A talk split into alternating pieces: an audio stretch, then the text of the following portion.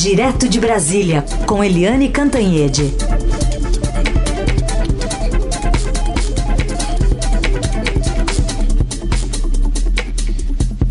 Oi, Eliane, bom dia. Bom dia, Raíssen, Carolina, ouvintes. Olá, Eliane, bom dia. Vamos começar então falando sobre essa vacina, né, que está indo para uma fase avançada, com testes aqui no Brasil. E é legal colocar em paralelo, né? Porque tem mais de 100 candidatas aí ao redor do mundo, né? São grupos de cientistas que estão se debruçando sobre esse assunto. Mas essa parceria aqui de São Paulo com a empresa chinesa que está desenvolvendo a imunização é uma das mais avançadas nesse ranking, né? Pois é, gente. É, o Brasil está. O coronavírus está indo de vento em popa aqui no Brasil. As mortes se quadriplicaram em 33 dias. Já temos 41.058 mortos. São 805 é, 1.682 contaminados. A doença está ganhando essa guerra. Então é uma boa notícia quando você sabe que o governo de São Paulo está fazendo uma parceria com uma via o Butantan, né, que é um, olha, é um instituto que não é, é importante e expressivo apenas no Brasil, ele é respeitado no mundo inteiro. E o Butantan está fazendo essa essa aliança, essa parceria com a Sinovac Biotech, que é um laboratório da China.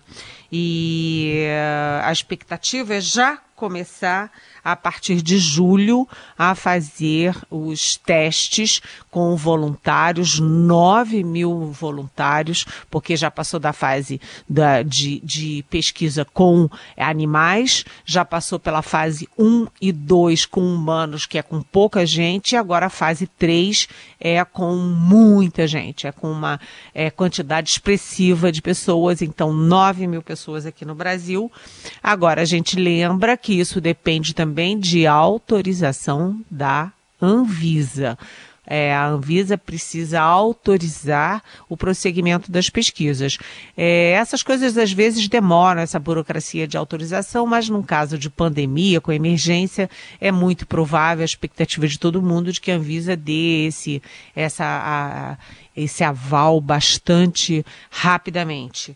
Agora, também ninguém pode achar o seguinte pronto, tá tudo resolvido, vamos para a rua, vamos é, esquecer a máscara, vamos esquecer o álcool gel, porque tá tudo resolvido. Não é assim. Né, porque isso ainda leva tempo. Tem a pesquisa com esses 9 mil é, é, essas 9 mil pessoas, e depois tem a fabricação, e depois tem a entrega, tem a distribuição, tem a logística. Ou seja, a expectativa é de que a vacina possa entrar em uso, possa ser aplicada maciçamente a partir de algum momento do primeiro semestre de 2021. Até lá, a única vacina, entre aspas, que a gente tem é o isolamento, é a máscara, são os cuidados pessoais para impedir a, a contaminação. O fato é que essa é uma notícia é, alvissareira, animadora. O novo é, nome dessa vacina está sendo estudado como Corona, Coronavac. Coronavac, e existe também uma articulação internacional para que não haja é, que essa vacina seja de propriedade internacional, de propriedade da humanidade, ou seja, não seja uma compra, né, um pagamento, é, quem tem dinheiro compra, quem não tem dinheiro não compra. E nós temos mais de 200 milhões de habitantes, né, essa vacina para chegar ao Brasil tem que vir numa quantidade muito grande, ou seja, depois de todas as pesquisas também é preciso saber a capacidade de produção e a logística de distribuição. Mas, de qualquer jeito, é, é, é uma boa notícia sim, e já há todos os é, grupos trabalhando para todas essas frentes é, de autorização, de distribuição, produção e que agora a gente tem que torcer né, para que dê certo, porque o coronavírus está sendo uma tragédia mundial na história, né, uma, da história. É. Aliás, é, essa vacina né, tem uma previsão aí de começar a ficar pronta no começo do ano que vem. Tem a iniciativa de Oxford, está um pouquinho mais avançada, apesar de ser bastante otimista, uma previsão de no final ainda desse ano a imunização está disponível. Agora, Eliane, eu queria problematizar um pouco essa questão, porque mal a gente recebeu essa informação boa, né, de um aceno, de uma luz no fim do túnel, porque depois que a população for imunizada, a gente deixaria o novo normal e voltaria talvez para o velho normal, né? Em termos de convivência familiar e, e de sociedade. Mas é, já tem, por exemplo, o crescimento do movimento anti-vacina. E no Brasil ele ganha um viés ideológico, já que a vacina é chinesa. Né? Se está entrando nessa questão já na discussão. É, é o Brasil inaugura, talvez, né, essa, essa discussão que, além de, de, de negar ciência, né, esse movimento anti-vacina é bastante grande no mundo, a OMS está sempre de olho, mas no Brasil ele ganha essas pitadas né, brasileiras de viés ideológico, eh, comunismo, enfim, inimigos imaginários que prejudicam ou pode prejudicar o Brasil até se tivesse a vacina à disposição. Pois é, Carolina, é curioso como essa questão ideológica, né, dogmática, ela tem um viés religioso, né? O que seu mestre diz, é, todo mundo segue, né? Tem uma coisa de pastor, né? O pastor fala e todo mundo vai atrás. É, vamos nos jogar do 29 andar, todo mundo vai e se joga. Tem o viés é, religioso e tem o viés da ignorância da ignorância. Você, por uma questão ideológica, você discute que a Terra é, é, a terra é plana, né? Você tem o terraplanismo, você tem o negacionismo da ciência, o negacionismo das pesquisas, é, até da urna eletro, eletrônica, das estatísticas. Você nega o avanço da ciência. E aí começa é, você, depois de negar a única vacina possível, que é o isolamento social, agora você vai começar a negar a vacina real que pode salvar milhões de vidas. Quer dizer, eu acho que essas coisas não prosperam, que ficam em nichos da ignorância, do dogmatismo, né? Mas a gente vê que houve, inclusive antes do coronavírus, bem antes, houve aí um movimento de jovens mães contra as vacinas, dizendo que as vacinas são prejudiciais, inoculam vírus no organismo e por causa disso o sarampo reapareceu no Brasil. Eu mesmo tive uma discussão com uma sobrinha, sobrinha do meu marido, que é toda, é, vamos dizer assim, aspas, moderninha e tal, e que estava se recusando a dar é, vacina para o filho dela, e aí a gente teve uma discussão séria. Não, não, não, não. Vacina é ciência, vacina é salvar vidas, né? é, é a ciência contra a ignorância né? E ela passou a dar vacina, graças a Deus. Mas, enfim, eu acho que esses movimentos não vão adiante. Vem aí a, a questão ideológica contra a China. É, porque você tem o filho do presidente da República aqui no Brasil que é, mete malho na China. O ministro da, da Educação, que não tem nada a ver com a China, a educação não tem nada a ver com a China, ele, em vez de se preocupar com a educação, ele está, inclusive, sofrendo ali uma ação, respondendo a uma ação, por fazer uma provocação grosseira, grotesca contra os chineses. O próprio ministro chanceler tem textos é, provocando a China. É uma coisa horrenda tudo isso, mas o fato é o seguinte: é, a preocupação da maioria da população brasileira é salvar vidas. Portanto, agora é hora de isolamentos e cuidados e a gente vai sim investir em é, em vacina. E mais, uma outra coisa que é, faz esse parte da, aí do poder, parte da política, rejeitar a vacina, é que ela foi anunciada pelo governo de São Paulo e, é, enfim, tem uma parte do bolsonarismo, inclusive no Palácio do Planalto, que teme o crescimento do governador João Dória como um possível adversário do presidente Jair Bolsonaro em 2022. Então, junta Dória com China, o Palácio do Planalto acende todas as luzes. A única coisa que não está na preocupação, no foco, é como salvar vidas, que é isso que nos interessa. A política a gente deixa para depois, né, gente? É, é isso aí. Vamos ver se o ministro da, da Educação, se chegar mesmo essa vacina chinesa, ele vai tomar ou se vai preferir alguma outra, se surgir alguma outra, né? Mas falando em vacina, o, o Congresso que parece que está querendo se vacinar contra uma medida provisória aí do presidente Bolsonaro, que exatamente dá poderes para o ministro da Educação fazer uma espécie de intervenção nas universidades. Está é, vendo uma forte reação, né, Eliane?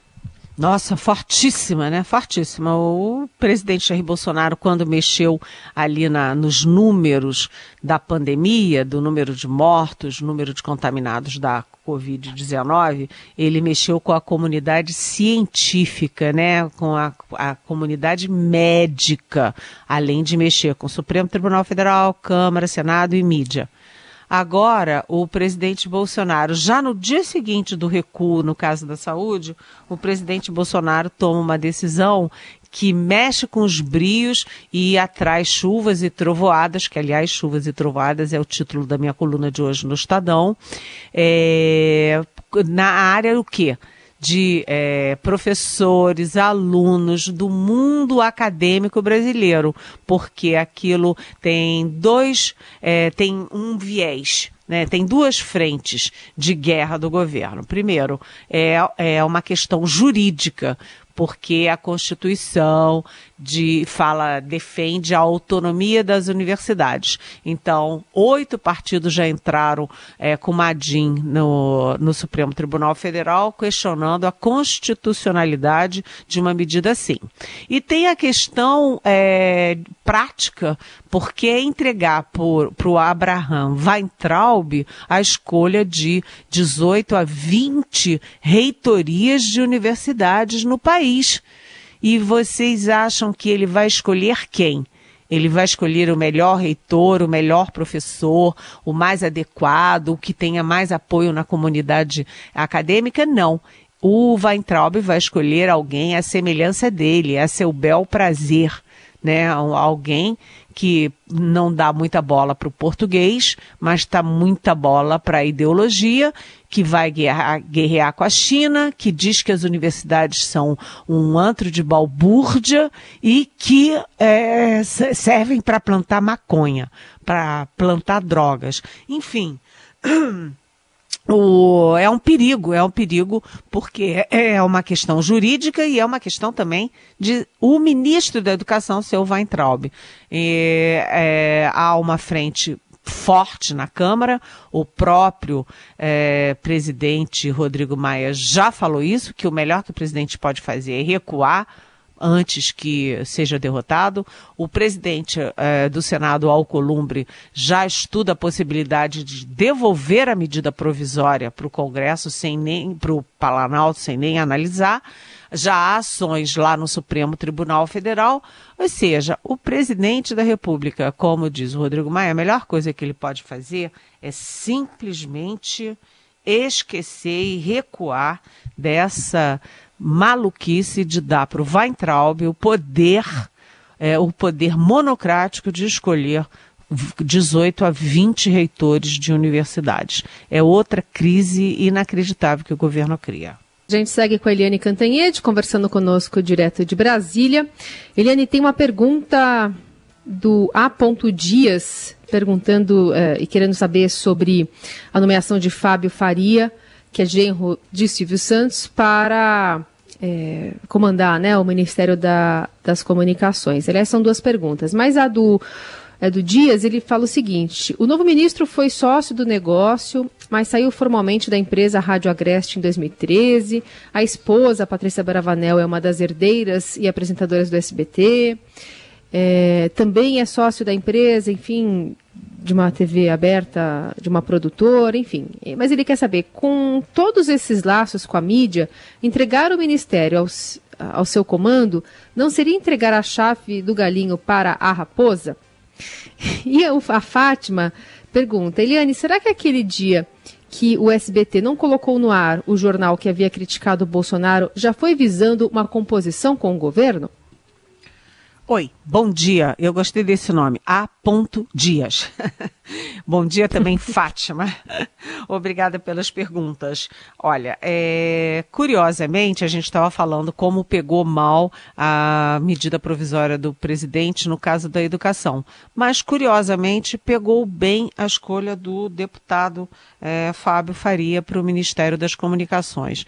Eu achei que houvesse é, bastante crítica à recriação de ministério, porque afinal das contas o presidente prometeu ter 15 e já está indo para o 23 terceiro, porque ele também pretende recriar o Ministério da Segurança Pública, ou seja, de 15 para 23 é uma diferencinha grande, né? E porque também o Fábio Faria, como o Ponto Dias disse, ele é uh, ligado à área de comunicação. Ele é genro do, do Silvio Santos, não é apenas genro, ele participa diretamente ali da operação do SBT. É, ele também tem negócios, ele é político do PSD do Rio Grande do Norte, ele tem negócios na área de comunicação, rádio, etc., lá no estado dele.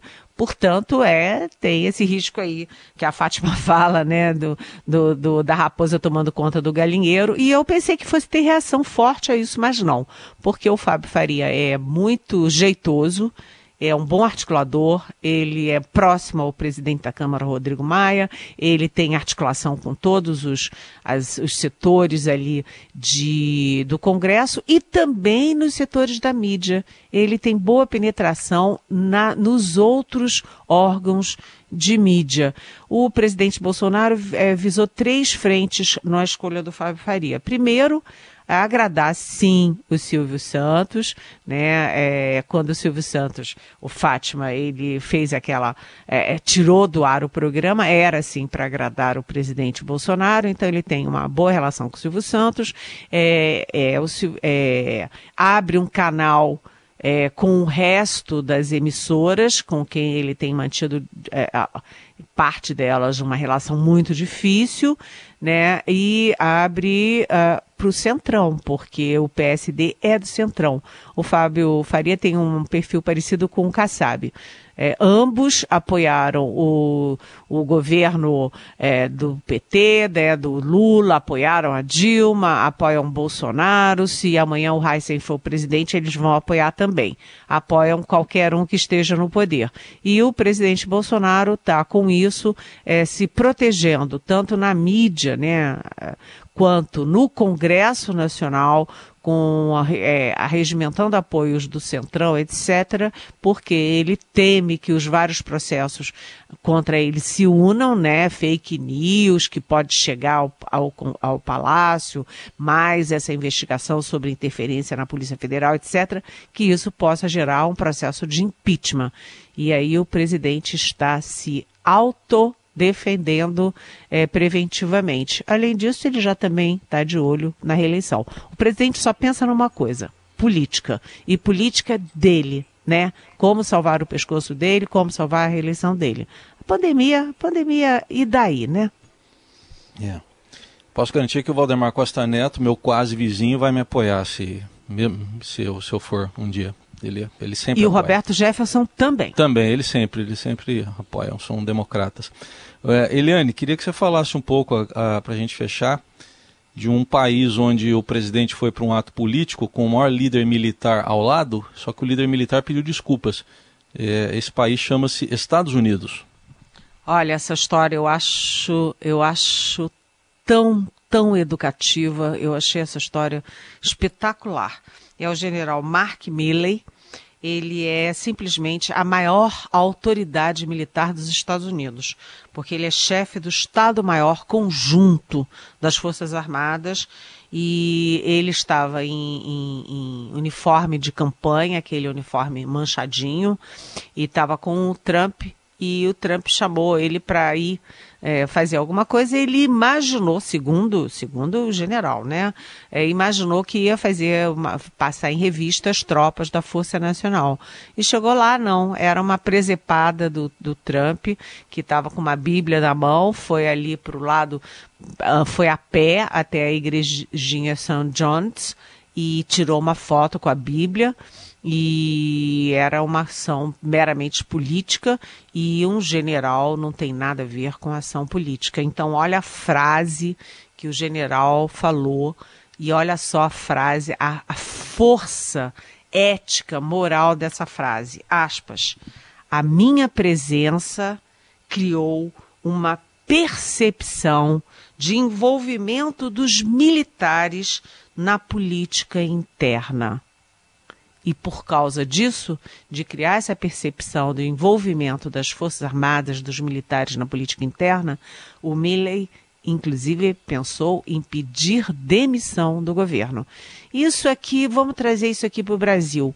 O ministro da Defesa, o, general Fernando Azevedo Silva, simplesmente se mete num helicóptero junto com o presidente da República num domingo para prestigiar e sobrevoar uma manifestação de cunho golpista que pede o fechamento do Congresso Nacional, o fechamento do Supremo, que pede é, a prisão de, de presidente de, de, instituição.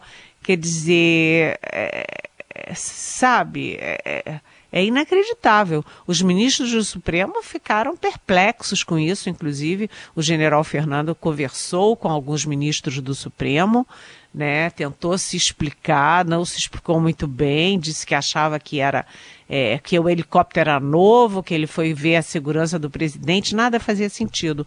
E a gente viu, né, o presidente Bolsonaro fazendo, participando de manifestação golpista, claramente golpista, com o quartel-general do Exército ao fundo, aparecendo nas fotos, sabe? E as Forças Armadas estão engolindo essas coisas todas como se fossem triviais. Elas não são triviais. E esse exemplo do general Mark Milley é um exemplo que deve ter batido fundo no coração dos bons militares brasileiros. E eles, eles são muito bons. Os generais, os almirantes, é, os brigadeiros e toda a cadeia hierárquica das Forças Armadas. Tomara, tomara que isso ajude a eles abrirem o olho. Governos são governos, vão e vêm. As Forças Armadas são instituições de Estado e que não se imiscuem em problemas e divergências políticas internas. Né? Até porque é o seguinte, gente, quando a política entra por uma porta dos quartéis, a hierarquia e a ordem saem pela porta seguinte. Eliane, para a gente encerrar, tem uma pergunta da, do Manuel, da Vila Brasilândia. Ele quer saber se teremos um ministro da Saúde de verdade, né? Ou quando, ou enfim, quais nomes estão sendo especulados. Ele quer saber um pouquinho mais sobre esse assunto, Manuel. Olha, é, Manuel, bem-vindo, bom dia. Não tem essa perspectiva, não, sabe? O presidente é, Bolsonaro, ele ele tá, eu acho que ele está feliz da vida. Aliás, a gente estava falando de general, né? É, de Forças Armadas. O presidente é, Bolsonaro, eu acho que ele está feliz com o general é, Pazuello na, no Ministério da Saúde, porque o general Pazuello só faz uma coisa lá bate continência e cumpre as ordens do doutor, do cientista, do epidemiologista Jair Bolsonaro. O presidente mandou, o general topou. Então o general é o interino conveniente. Nunca tinha visto uma curva epidemiológica na, pela frente. Não entende nada de saúde, absolutamente nada, não é médico, tem nada a ver com essa área. Mas eu acho que o presidente está satisfeito porque o presidente não quer médicos no Ministério da Saúde. Ele quer quem faça o que ele determinar. E o general Pazuello faz o que ele determina.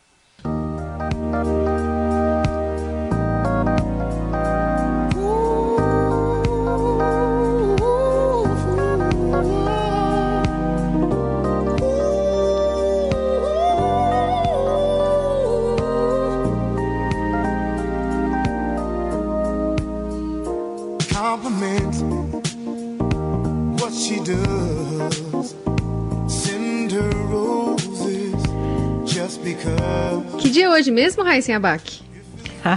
Hoje, 1, 2, 3, 4, 5, 12. 12 de junho. Com, com esse tom vocal assim, eu tava esperando é. aqui um, um, é. um, outro ícone da música romântica, Sim. mas apareceu aqui o James Ingram, né? 100 Ways. Essa é a escolha do Nelson Volter, nosso curador musical por aqui, para ilustrar um pouquinho esses tempos pandêmicos, mas também amor, né? Há amor mas... a ser celebrado. Mas tem uma listinha aí, né? Você vai puxar a listinha agora. Olha lá. Não, vamos lá. Vai na lista. Fazer juntos. Essa é da Bárbara, né? Que linda. Snow Patrol Chasing Cars.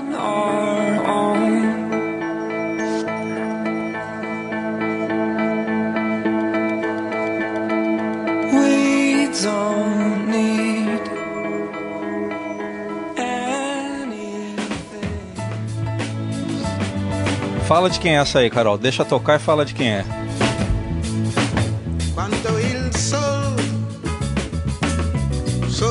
Isso é incrível, Nina Simone com Così Ti Amo. Uma versão linda que ela fez na língua italiana, uma música que fala do amor, de ficar olhando o mar, né? E, e quem de escolheu? de amor. E quem ah, escolheu? Essa foi a minha escolha. Ah, clássico. muito bem.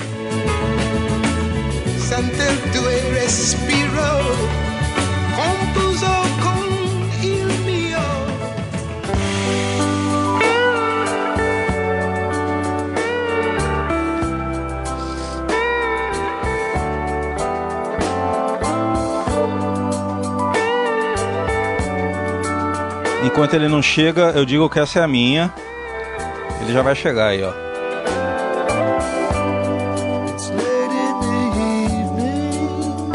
É que eu fiquei com ela na lembrança porque foi uma das que eu ouvi ontem à tarde na caminhada.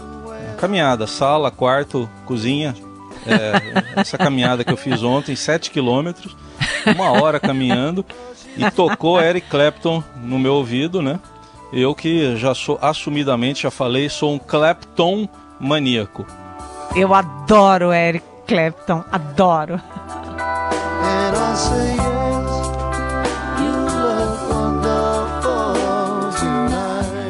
Eu tenho tanto pra lhe falar, mas com palavras não sei dizer como é grande o meu amor por você.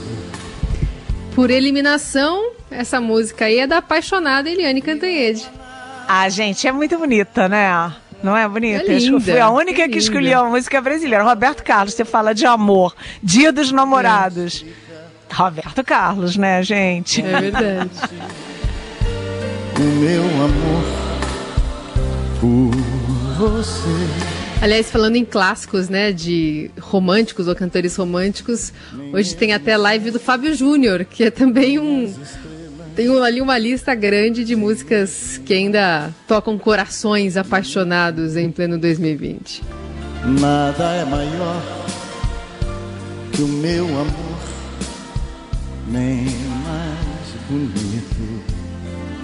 E com esse grande clima de amor, a gente vai encerrando o Jornal Dourado desta sexta-feira, dia 12 de junho. Eliane, obrigada.